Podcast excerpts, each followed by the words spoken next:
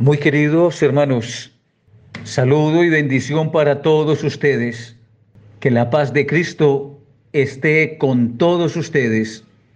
Les invito a que nos pongamos en las manos del Señor y que demos inicio a este programa orando por la paz. A ver si me acompañan desde donde están y hacemos juntos esta plegaria. Señor, haz de mí un instrumento de tu paz, que donde quiera que haya odio, yo siembre amor, que donde haya ofensa, yo ponga el perdón, que donde haya discordia, yo ponga la unión, que allá donde hay error, yo ponga la verdad, que allá donde hay duda, yo ponga la fe, que allá donde hay desesperación, yo ponga la esperanza, que allá donde hay tinieblas, yo ponga la luz, que allá donde hay tristeza, yo ponga la alegría. Oh Divino Maestro, dame la gracia de que no busque ser consolado, sino consolar de no ser comprendido sino comprender, de no ser amado sino amar, porque dando es como se recibe, perdonando es como se perdona, y muriendo en ti se resucita a la vida eterna. Amén. Esta oración constituye el inicio de un programa dedicado a un hombre demasiado grande en el acontecer de la historia. Grande a pesar de haber elegido el camino de la humildad. Él optó por ser sencillo, pobre y humilde. Y Dios, que le ha concedido la gracia de ser pobre, de ser el más humilde entre los humildes y el más sencillo de los seguidores de Jesús, se ha constituido a su vez en un hombre grande que se vuelve provocativo, modelo de vida, modelo de ser para las demás generaciones del pasado, del presente y del futuro. Es que sigue siendo provocativo un modo de vida. Es que sigue siendo provocativo un estilo de vida como el que ha asumido Jesús de Nazaret y que nos lo presenta especialmente el texto sagrado en los evangelios. Algunos personajes de la historia y este mes de octubre nos presenta unos personajes extraordinarios, hombres y mujeres que han vivido la experiencia de la fe y que la han asumido a lo largo de la existencia dejando huella imborrable, senderos que se nos precisan también a nosotros como reglas de vida, como modelos a ser imitados, de tal manera que el Evangelio sí es viable, si se puede vivir, si se puede realizar, si se puede concretar, si se puede personalizar el Evangelio no es una quimera, el Evangelio es una propuesta de vida muy simple, muy concreta, pero posible. Y eso es precisamente lo que se va escribiendo a lo largo de la historia cuando tantos hombres y mujeres asumen el Evangelio y lo viven, lo toman en serio, lo concretizan en su existencia. Uno de esos que va a marcar la historia se llama Francisco de Asís. Y a él me refiero especialmente en este programa. San Francisco de Asís es el hombre posibilitado por Dios que responde a la vocación, al llamado que el Señor le ha hecho como servidor del Evangelio, llevando una vida que se enmarca según los criterios del Evangelio, sin dar vueltas, sin titubeos, sin demeritar para nada lo que se había hecho en otro tiempo. Sin embargo, este hombre es original, rompe los moldes y hace que el Evangelio sea en él no una idea, sino una realidad existencial. Es verdad, es plenitud, es vida. Eso lo va a realizar San Francisco de Asís.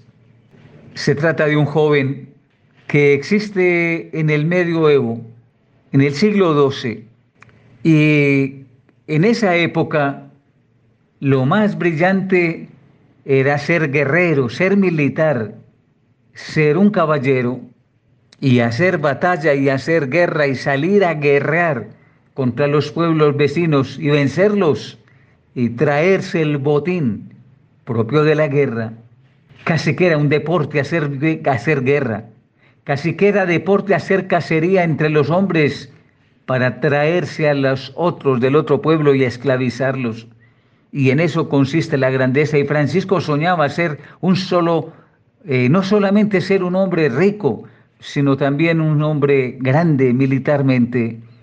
Se lanza entonces a vivir esta experiencia de niño mimado, pero de un niño mimado que quiere ser grande, que quiere ser poderoso, que tiene la obsesión de ser alguien que se destaca, de alguien que puede vivir de alguna manera distinta en la comunidad, en los pequeños poblados.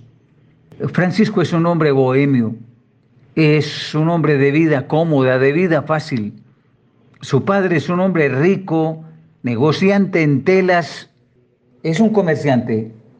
La madre es una señora fina, es una mujer que está al frente de sus hijos, de su hogar.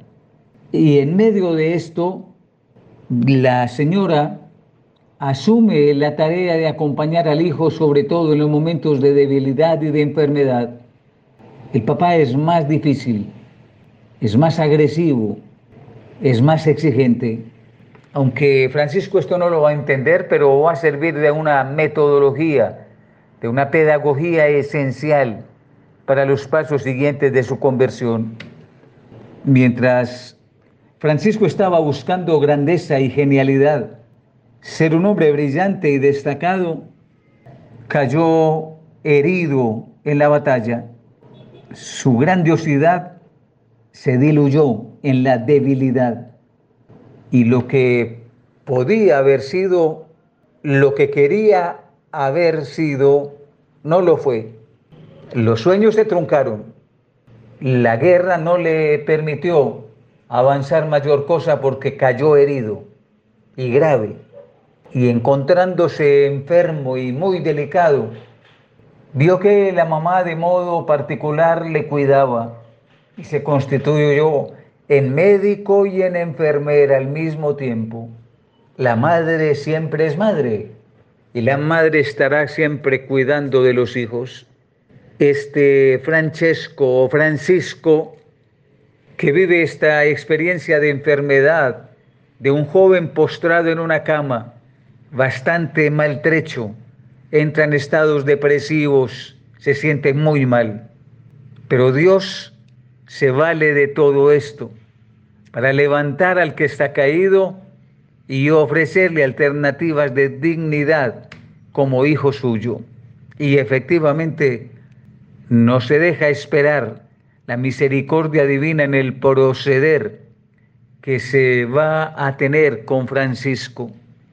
En la crisis Francisco, tan interesado en ser un caballista, en ser un gran hombre que se destacara especialmente en los aspectos de la guerra, logra entender que Dios le llama, pero para una cosa diferente, concreta, determinante, pero radicalmente opuesta a lo que Él quiere. Dios le hace contrapeso Dios se enfrenta a la manera de ser de Francisco, como que Dios le está clamando y reclamando actitudes distintas, no la caprichosa actitud de lo que quiere Francisco, sino para lo que Dios lo necesita. Y efectivamente Francisco empieza a experimentar, cuando está más enfermo, cuando está en la cama, a experimentar que Dios le está llamando y empieza a sentir inquietudes por lo que le está rodeando y empieza a contemplar que la naturaleza que le bordea, los pájaros y los lirios, son libres, son más generosos y que él está aferrado, apegado a cosas inmanentes que no lo dejan ser libre, aunque ha sido ha querido ser un hombre libre y aunque lo ha tenido todo, pero es un esclavo. Y por eso siente que Dios le llama a una vida nueva. Y desde el lecho de enfermo, Francisco empieza a sentir entonces el clamor de Dios, de un Dios que le reclama, de un Dios que le invita, de un Dios que lo provoca. A medida que se va recuperando, Francisco va entrando en una cierta situación de crisis a raíz de lo que ha vivido y empieza a dar un viraje en su existencia. Podríamos hablar de una fase de conversión. Y este hombre que tenía unas pretensiones ahora se desprende de las mismas, se despoja totalmente de lo que él quiere para sí o quería para sí. Y al despojarse totalmente, comienza a ser un hombre de Dios. En el momento en que deja los caprichos y deja sus asuntos personales, inmediatamente asume los de Dios y se vuelve entonces hombre de Dios. La conversión y la manera como Dios está acompañando a Francisco se va a dar especialmente en una capillita cuando Francisco, entre abandonar la casa paterna, los trabajos cotidianos y empezar a llevar una vida cercana a Dios, buscando que Dios fuera más conocido por los seres humanos y que se creciera y se creyera verdaderamente en Él, en unas circunstancias de esas, Francisco que iba a menudo a hacer oración en la soledad, encuentra que hay una capilla arruinada, vuelta a nada, destruida. Y él se mete a esa capilla y al fondo había un Cristo, un Cristo de rasgos orientales, un ícono. Y entonces Francisco se acerca y este Cristo se dirige a él para pedirle, para decirle, para solicitarle una acción rápida, concreta y específica. Y entonces la tarea fundamental que viene sobre Francisco, que Dios le está pidiendo, es que le repare la iglesia. Francesco, Francesco, repara mi iglesia. Si les estoy diciendo que estaba refugiado en una iglesia hecha ruinas, pues lo lógico, y Francisco era un hombre muy inteligente, lo lógico que entendió era que debía reparar esa capillita donde solía ir a guardar silencio, a pasar largos ratos de oración, hablando con el Señor. Y Francisco entendió entonces que Dios le estaba diciendo que reparara la iglesia que estaba en ruinas que reparara esa capillita que estaba amenazando destrucción.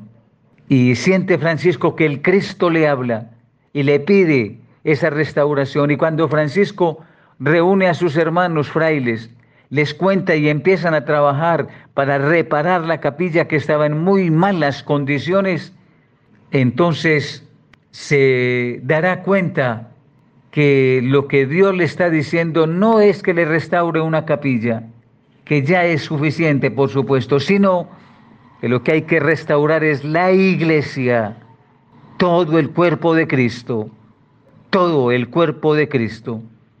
Y comienza entonces de cierta manera un nuevo modelo eclesial animado por San Francisco restaurar la iglesia, reparar la iglesia, la iglesia del Espíritu, la iglesia del amor, la iglesia del perdón, la iglesia de la Eucaristía, la iglesia que se ocupa de los pobres, al estilo de San Vicente de Paul. Cerremos este programa, esperando que realmente el personaje que hemos escogido para acompañar la reflexión sea un hombre conocido, y que deje profundas huellas especialmente en quienes quieran saber, en los que quieran conocer un poco más del patrono de la vivencia, de la ecología, del cuidado de la naturaleza, de San Francisco de Asís, el hombre pobre pero extraordinariamente rico, el hombre que nos ayuda a crecer en la santidad, con el trabajo, con el cultivo del campo, con la solidaridad con las grandes y buenas semillas, con la organización campesina para vender, vender sus productos, en fin, que Francisco, que es el hombre de la paz, nos acompañe y nos bendiga, para que nosotros también gocemos de la paz. Amén.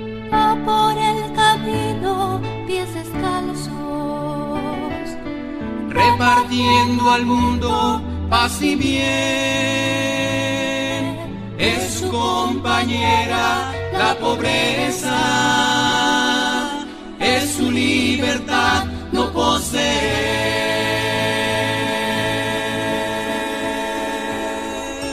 Desallá al vestido es su realeza,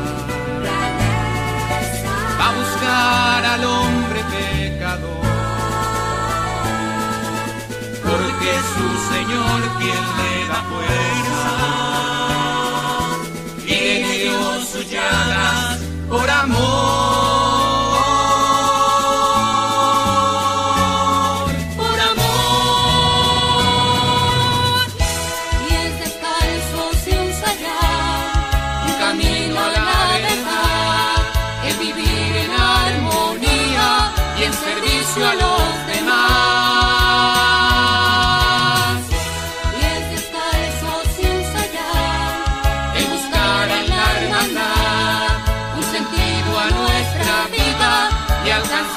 Santi.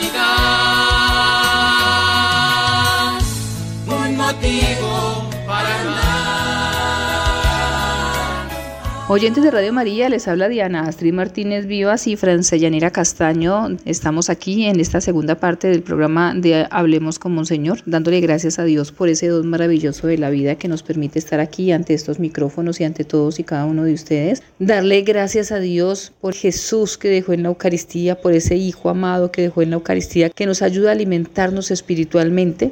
Darle gracias a Dios por Mamita María, esa Madre del Cielo, que nos ayuda a ser cada día más fieles a la iglesia como lo ha sido ella. Esa Mamita María que se dedica a extender ese manto donde quiera que llegue Radio María. Esa Mamita María que intercede por todos y cada uno de nosotros, sus hijos. Darle gracias a Dios por el solo hecho de que nos ama, de que nos reconoce como sus hijos y de que extiende su misericordia sobre nuestro país y sobre el mundo entero. Gracias a Papito Dios que nos tiene paciencia, gracias a ese Padre amoroso que siempre está pendiente de cada uno de nosotros. Monseñor Julio nos ha hablado a nosotros sobre San Francisco de Asís.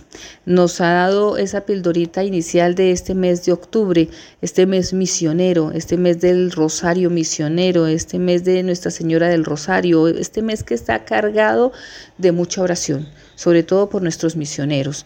Vamos a hablar de esas experiencias que nos ayudan a nosotros a crecer como el rezo del Santo Rosario y de ese Rosario misionero. Vamos a hablar de la Mamita María en la advocación de Nuestra Señora del Rosario. Vamos a hablar un poco acerca del Domum, que es tan importante para este mes. Tenemos muchas actividades y mucho que hablar durante este mes de las misiones, pero vamos paso a paso. Primero que todo, vamos a saludar a todos y cada uno de ustedes, nuestros oyentes fieles de Radio María, que se encuentran allá en casita, en las clínicas, en los hospitales, que se encuentran privados de la libertad, que se encuentran en las cárceles, aquellas personas que eh, están en este momento empezando su jornada laboral o aquellas que están llegando ya al descanso de esa jornada tan ardua de trabajo a sus casas. También oramos y pedimos al Señor por aquellas personas que no tienen empleo y que están en la búsqueda de un empleo para poder llevar el sustento a sus hogares. Orar por las personas que nos piden oración, al igual que orar también por aquellas personas que se encuentran en producción, por todas y cada una de ellas, por el Padre Germán, por aquellas personas que permiten que nos estemos comunicando como una gran comunidad evangelizadora como lo es Radio María. Vamos a saludar a nuestra compañera Francia Yanira Castaño, que se encuentra ya en España, en este continente europeo, y que nos permite a nosotros acercarnos y que ella nos cuente también ese tipo de actividades que se tienen y que la parte cultural también es importante para todos nosotros, que no le esté haciendo mucho daño el cambio de temperatura por las estaciones que se viven en este continente para que siempre esté bien de salud. A saludarla a ella, a darle un abrazo gigante y que qué bueno que siempre nos acompañe a nosotros en esta segunda parte de la catequesis en este programa de Hablemos con Monseñor. Hola Diana, gracias por ese saludo, gracias por estar siempre ahí eh, para que cada semana podamos compartir con nuestros oyentes. Para mí también es una alegría poderte saludar, poder saludar a todos los que nos escuchan siempre a través de Radio María y de Hablemos con Monseñor, este espacio pues que siempre busca eh, ir como en la actualidad de lo que va nuestra iglesia y, ir ahondando algunos temas de catequesis también para el crecimiento de nuestra fe, de, nuestra espiritualidad, para nuestro crecimiento como iglesia. Aquí, bueno, un poquito pasada de gripe, pero como normal para esta época del año que se está terminando una estación y comenzando otra, como es el otoño, ¿no? Y siempre pues conlleva eh, gripes, alergias, resfriados, eh, bueno, y virus también, ¿no? Mucho virus también. Incluso un poquito ha ido subiendo también los, los casos de COVID. Gracias a Dios, una variante pues ya muy tratable, muy manejable, que no conlleva cuarentenas, que no conlleva confinamientos ni tratamientos especiales, sino que ya es más de, de cuidarse y, y de, bueno, de ir pasando los días, ¿no?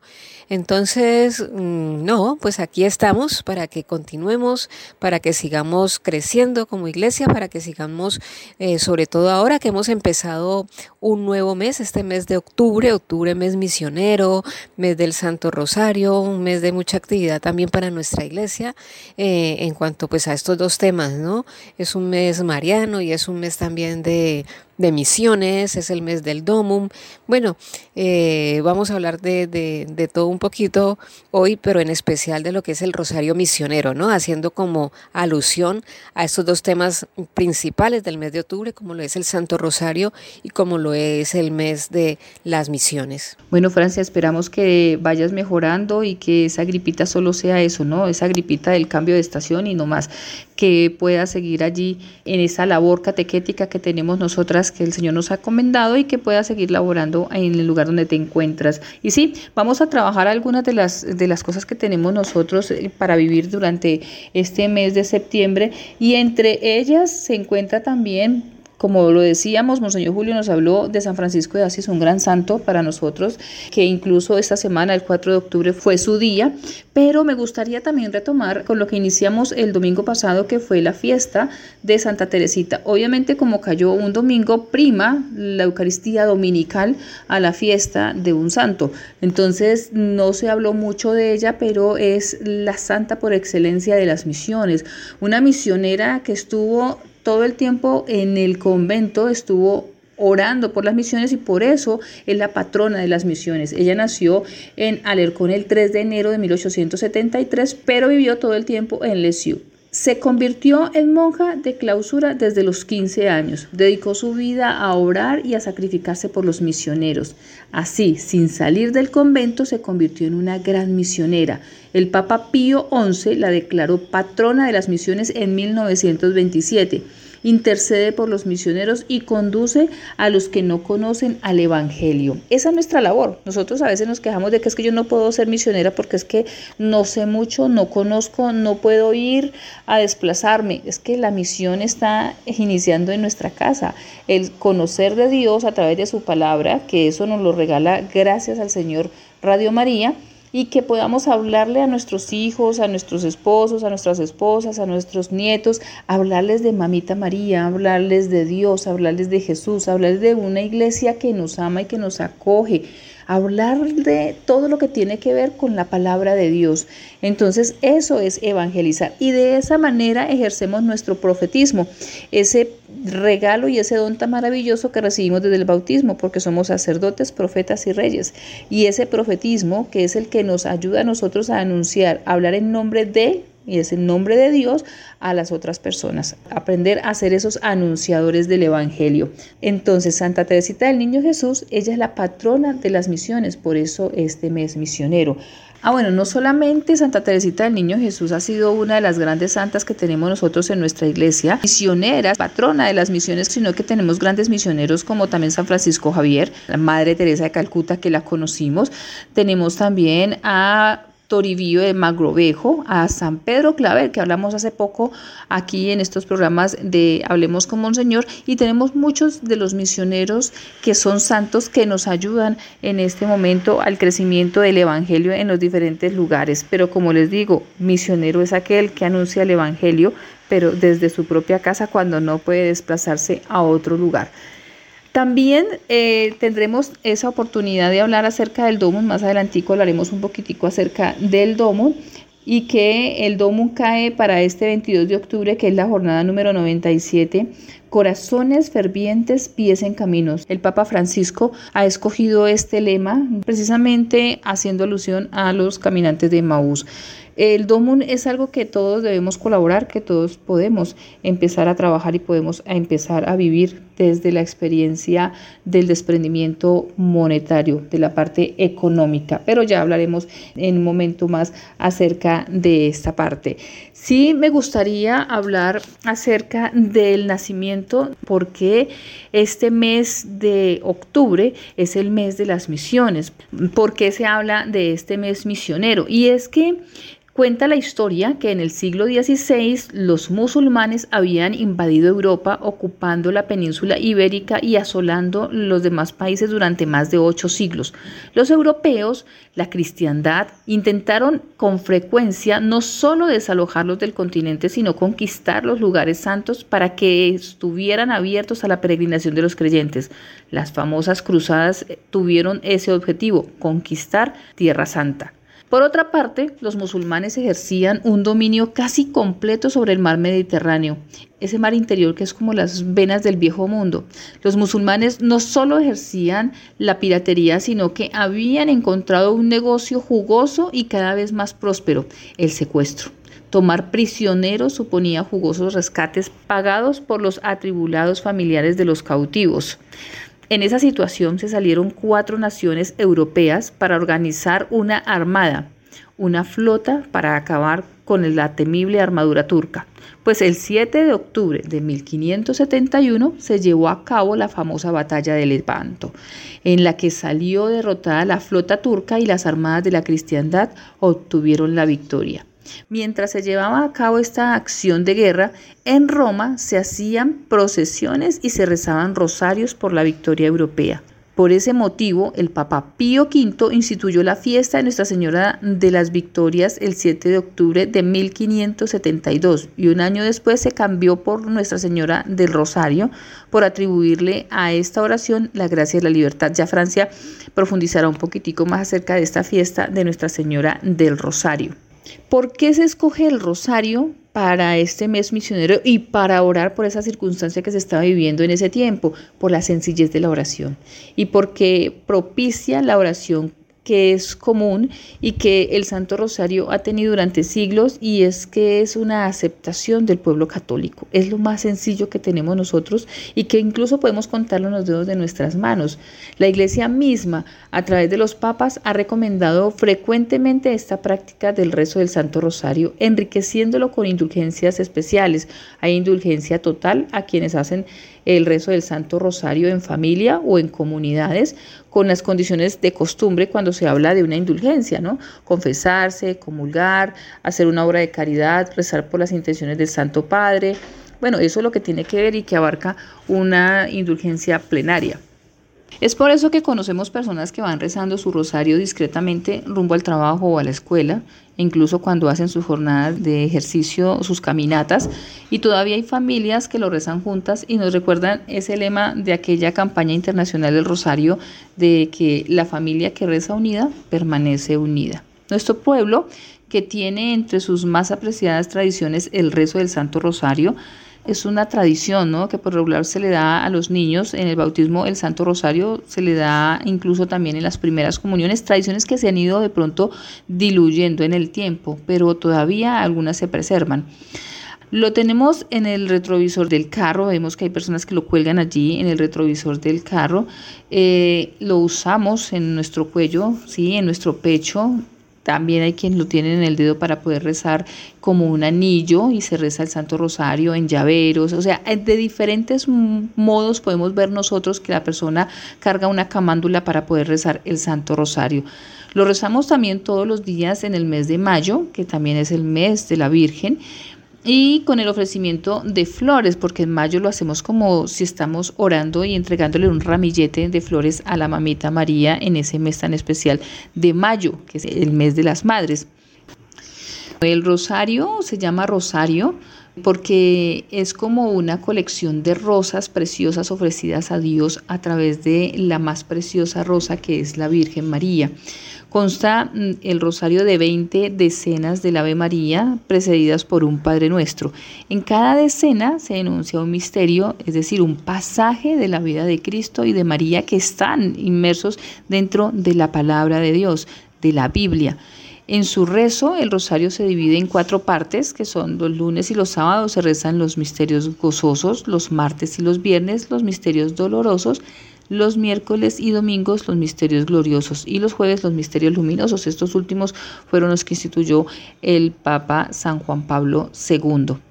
Al final del rezo del rosario se acostumbra a rezar las letanías lauretanas, que son como una colección de piropos a la Madre de Dios con las que le pedimos que se ruegue por todos nosotros.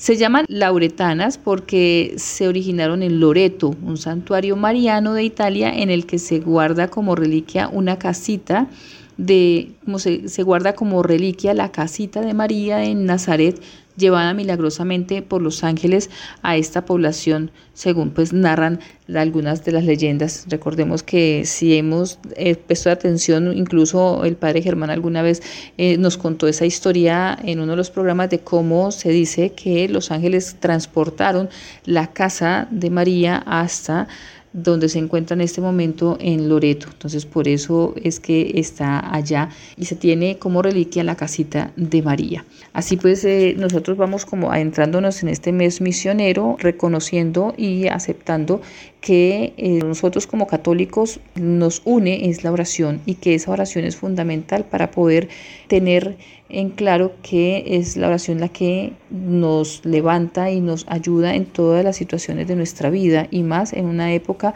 donde los misioneros necesitan de nuestra oración para poder anunciar el Evangelio porque cada vez es más difícil y los desafíos todavía cada vez más grandes para el anuncio del Evangelio. Y lo único que tienen ellos en este momento es el soporte de nuestras oraciones y el domón, que es lo que nos ayuda a ellos económicamente. Misionero Dios te llama, no te hagas esperar. Tu respuesta es urgente, es la hora de empezar. Tu respuesta es urgente, es la hora de empezar. Más allá de tus fronteras, más allá de tu realidad, donde hay alguien que te espera, hasta allá debes llegar. Más allá de tus fronteras, más allá de tu realidad, donde hay alguien que te espera, hasta allá debes llegar. Decíamos ahora que en octubre tenemos el mes de las misiones y también tenemos el mes del Santo Rosario, ¿no? Y sería bueno que habláramos un poquito también de esta fecha, de la fecha de, que se celebra, que es el, el 7 de octubre, que se celebra la Virgen del Rosario. Saludando muy especialmente a todos esos feligreses que en cualquier lugar de nuestro país asisten a una parroquia bajo este patrocinio, ¿no? Bajo esta advocación como lo es el Santo Rosario.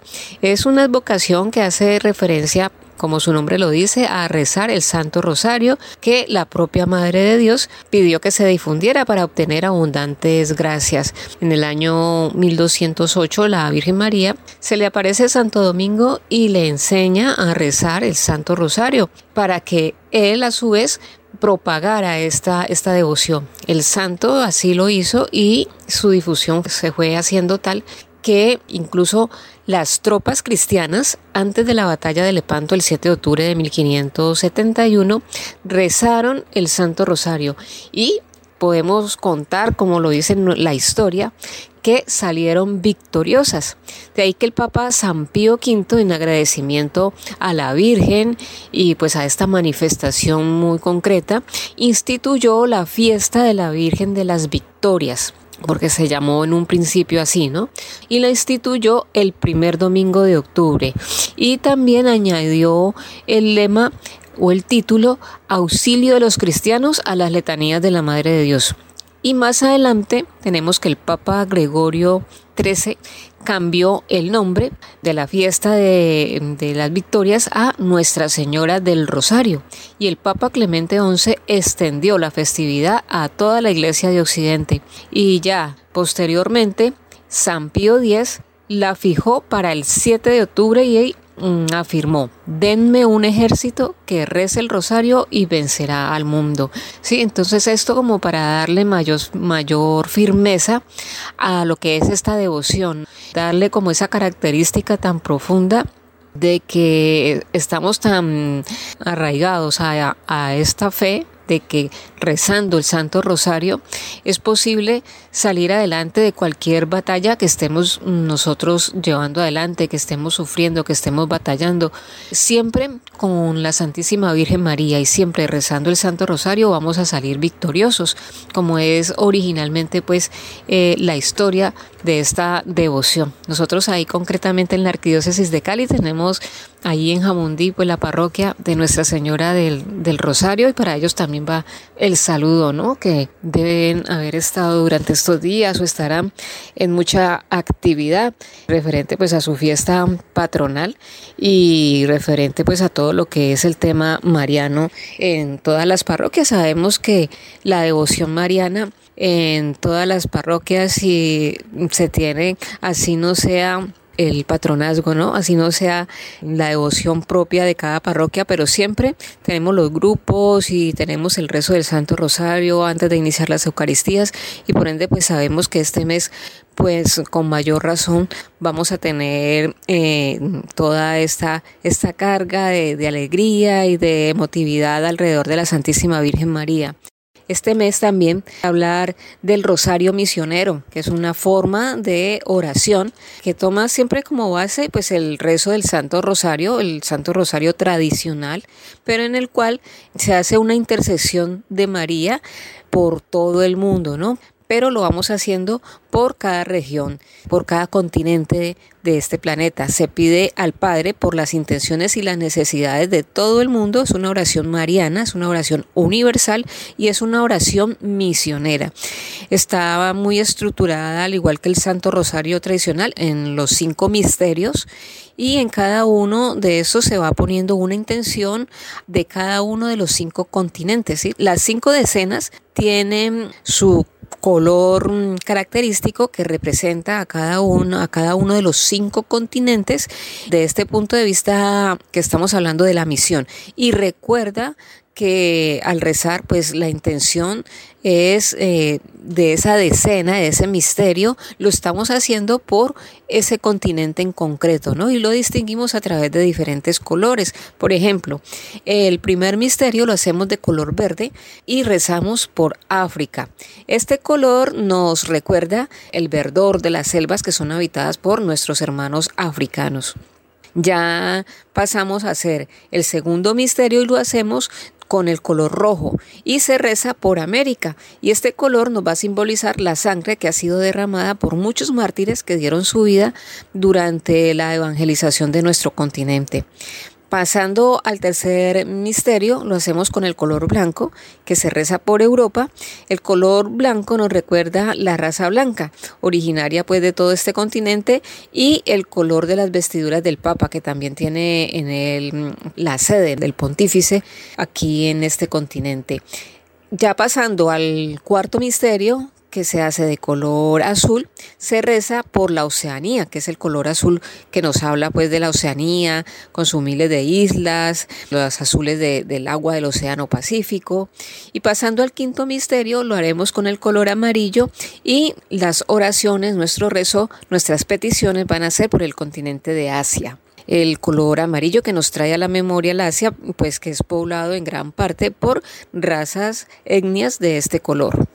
En el documento Redentoris en el apartado 78, encontramos la oración es el alma y el fundamento de la misión de la Iglesia para apoyar el esfuerzo apostólico de los misioneros de Jesús dispersos por todo el mundo. El primer lugar corresponde a la cooperación espiritual, oración, sacrificios, testimonio de vida. Esto, todo esto corresponde a lo que es un esfuerzo apostólico de los misioneros de Jesús. La oración debe acompañar el camino de los misioneros para que el anuncio de la palabra resulte eficaz por medio de la gracia divina. Esto lo encontramos en el documento Redentoris Missio. Para hablar de lo que es el rosario misionero, pues tenemos que tener en cuenta que para nosotros poder hacer misión partimos de la base de que nuestra iglesia es universal y de que nuestra base, nuestros fundamentos, nuestras enseñanzas son las mismas en cualquier rincón del mundo y deben de ser las mismas, simplemente que siempre van a ir adecuándose a la realidad social de cada espacio geográfico en el que nos encontramos, ¿no? De cada ciudad, de cada pueblo, de cada región y sería, bueno, eso lo que variaría un poco en el ejercicio misionero que se hace de un lugar a otro, pero la esencia pues es la misma, ¿no? Que es anunciar a Jesús vivo y resucitado, anunciar nuestra iglesia, crear iglesia, comportarnos como iglesia en cualquier lugar del mundo. Y el Rosario Misionero nos mm, llama a eso, ¿no? A tener siempre muy presente ese carácter universal que tenemos nosotros como Iglesia Católica, ¿no? Miremos que el Rosario Misionero es una manera muy concreta de cumplir un poco con ese aspecto, ¿no? Con esa universalidad que debemos tener nosotros a la hora de ser Iglesia, que se ha pensado y se ha organizado a mediados del siglo XX con el fin de, de sugerir y de brindar un medio muy práctico de oración por las misiones y de oración por los misioneros. El Papa Juan XXIII rezaba el rosario misionero todos los días y lo hacía por el mundo entero, dedicando una decena a cada continente. Como Papa decía, debo orar por la humanidad entera y lo hago al rezar el Santo Rosario Misionero, la primera decena por África, la segunda por América, la tercera por Europa, la cuarta por Oceanía y la quinta por Asia. Eh, entonces allí, bueno, tenemos un ejemplo de cómo nosotros podemos orar por el mundo entero de una forma muy sencilla y muy bonita como lo es de la mano de Nuestra Señora, la Virgen María, ¿sí? de nuestra Madre, para que esa, esa oración que nosotros hacemos intercediendo y pidiéndole a ella su intercesión, pues también llegue a los, oídos de nuestro Señor Jesucristo con más profundidad. ¿no? Entonces, las obras misionales pontificias promueven el rezo del Santo Rosario, eh, siguiendo al genio espiritual de la venerable Paulina María Jaricot, que ha ido más allá de la fundación de la obra misional de la propagación de la fe. De hecho, ella sabía que la oración es el fundamento de la misión de la Iglesia y estaba decidida a hacer que el rezo del Santo Rosario se conociera y se practicara por el mayor número de personas posibles para sostener la proclamación del Evangelio en los territorios de misión. Son uno de, de los tantos ejemplos que podemos encontrar de personas que han sido asiduas al rosario misionero. ¿Cómo se reza el, el, rosario misionero? Pues dábamos ahora un adelantico, sí, se hace cada decena del rosario por un continente en especial y con un color muy característico. Se hace el credo, el, acto de contrición, se hacen estas dos oraciones iniciando. Es una estructura muy similar y muy, muy fundamentada pues en el rosario, ¿no? Entonces, dependiendo del día de la semana, pues ya tenemos los misterios normales que son del Santo Rosario y eh, se va rezando eh, con las jaculatorias que normalmente conocemos, eh, solamente que las intenciones pues van a ir eh, en cada misterio por un continente en especial, por las realidades sociales que tiene cada continente. Sabemos que no es lo mismo las realidades que se viven en África de las realidades que se vivan en América del Norte, América del Sur, que se vivan en Europa o que se vivan en Asia. Son realidades a veces que como cristianos o como católicos respondemos a ciertas necesidades muy generales, pero también dependiendo de dónde vivimos, pues unas realidades muy concretas, ¿no? En algunas regiones del mundo la pobreza, eh, la desnutrición, el hambre, el abuso hacia las mujeres, las guerras que se viven en otros países. También tenemos en algunas regiones las persecuciones a causa de la fe, ¿no? Que todavía hoy en día, pues eso es algo muy marcado y que muchos misioneros pues tienen que enfrentarse también un poco a esa dura realidad, ¿no? De que no se puede, digamos, como manifestar libremente la fe, porque también eso es causa de persecución y que puede desencadenar en muchas ocasiones hasta en la muerte. Entonces vemos cómo el misionero, el que se dedica a dejar su tierra, a dejar su familia, a dejar sus costumbres, su gastronomía, su comida, su clima, y sale de todo este ambiente para irse a otros espacios para anunciar a Jesucristo, pues se enfrenta a todo eso y también a otros estereotipos de a nivel de político, a nivel de religioso, a nivel de costumbres y de culturas. Entonces, por eso es que se nos pide que nosotros perseverantemente estemos orando por la misión y por los misioneros. También para que todos nosotros los que somos hoy en día discípulos, catequistas, evangelizadores, sacerdotes o laicos consagrados, pero que estamos en esta tarea, nos arriesguemos a, a, cada vez más a anunciar al Señor, a pasar de ser simples discípulos a ser discípulos misioneros, o sea, que cumplamos con ese llamado que nos hace la iglesia de ser misión, ¿no?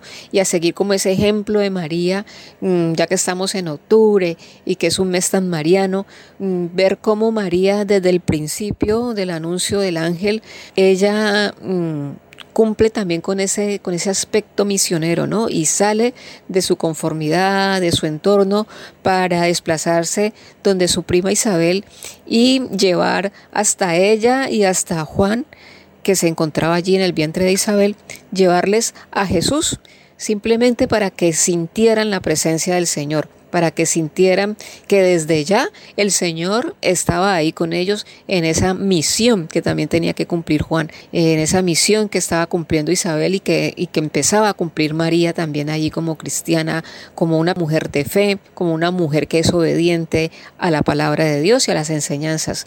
Que nosotros podamos seguir ese ejemplo de María y que siempre nos pongamos en esa actitud de llevar adelante y de llevar a cabo la misión que Dios, que nuestro Señor nos pide a nosotros que hagamos, ¿no? Misionero en tus manos, Dios ha puesto una misión. Y en algún lugar del mundo alguien quiere oír tu voz. Y en algún lugar del mundo alguien quiere oír tu voz. Más allá de tus fronteras, más allá de tu realidad, donde hay alguien que te espera, hasta allá debes llegar, más allá de tus fronteras, más allá de tu realidad, donde hay alguien que te espera, hasta allá debes llegar. Y ya para ir terminando nuestra catequesis del día de hoy, solamente dejarles a ustedes los 10 mandamientos del misionero. Es un decálogo que han realizado los redentoristas y que muestran como las 10 cosas que debe saber cada misionero. Eh, la primera es saber escuchar El misionero debe ser un hombre o una mujer con una gran capacidad de diálogo y de escucha, sabiendo adaptarse a las culturas y ambientes, descubriendo sus valores sin sentirse superior a los demás. Debe tener profundas convicciones, sin embargo, no debe considerarse el propietario de la verdad. El segundo es saber dar la acogida. El misionero necesita creer en una cultura que considere a la persona como el centro de todo de esta manera aprende a valorar la hospitalidad y la acogida de los pobres, así que le gusta la presencia de la gente y estar rodeado de ella. Vivir con la gente es su escuela misional. El tercero es saber simpatizar. El misionero no puede vivir al margen de los problemas del pueblo, pero tampoco puede caer en actitudes paternalistas. Lleva en su formación una gran sensibilidad humana y social, con un fuerte sentido de justicia y verdad.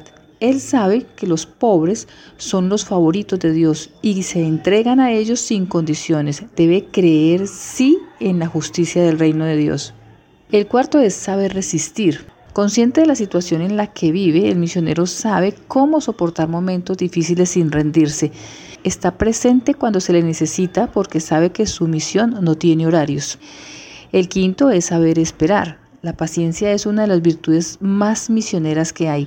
Caminar con un pueblo y ponerse al ritmo de su historia implica saber esperar pacientemente lo que va a pasar, porque quien sabe hace el tiempo. El sexto, saber creer en el Dios de la vida. La fe en Dios y el amor profundo y personal por Jesucristo son fundamentales para la vida del misionero. Si no hay fe, no hay misión. La fe del misionero debe convertirse en una pasión por proclamar el Evangelio. Séptimo, saber amar sin condiciones. Encontramos a Dios y a Cristo en los pobres, necesitados y en aquellos que mueren ante la indiferencia y el desprecio porque son los favoritos de Dios. El misionero recorre los caminos del Evangelio con los más pobres, los pobres de Dios. Octavo, saber orar sin desanimarse. Sin la oración no puede haber vida de fe y sin fe la vida misional colapsa. En la oración y escuchando la palabra de Dios, el misionero aprende a edificar el reino. La oración es su comida diaria y el apoyo en la misión. Noveno, saber cómo tomar la cruz. La misión la cruz y el misionero deben formar un trío inseparable, tal como lo fue en la vida de Jesús. No hay otra manera posible de ir. La misión nace y crece al pie de la cruz. La constancia y la paciencia son el fruto de una cruz aceptada con alegría. Y décimo, el misionero debe saber ser coherente. La credibilidad del misionero se basa en el testimonio de la vida, incluso en las consecuencias últimas. Necesitas mucha paciencia contigo mismo para empezar de nuevo todos los días sin desanimarse por los fracasos. Todos los cristianos son misioneros porque esta es la verdadera naturaleza de la iglesia. Tenemos que orar para que esta conciencia crezca y se extienda en todos los bautizados, reviviendo nuestra fe y ayudándonos a llevar esta luz a todos los pueblos. La oración es fundamental para que podamos ejercer nuestro profetismo desde el bautismo, ser profetas, anunciadores del Evangelio.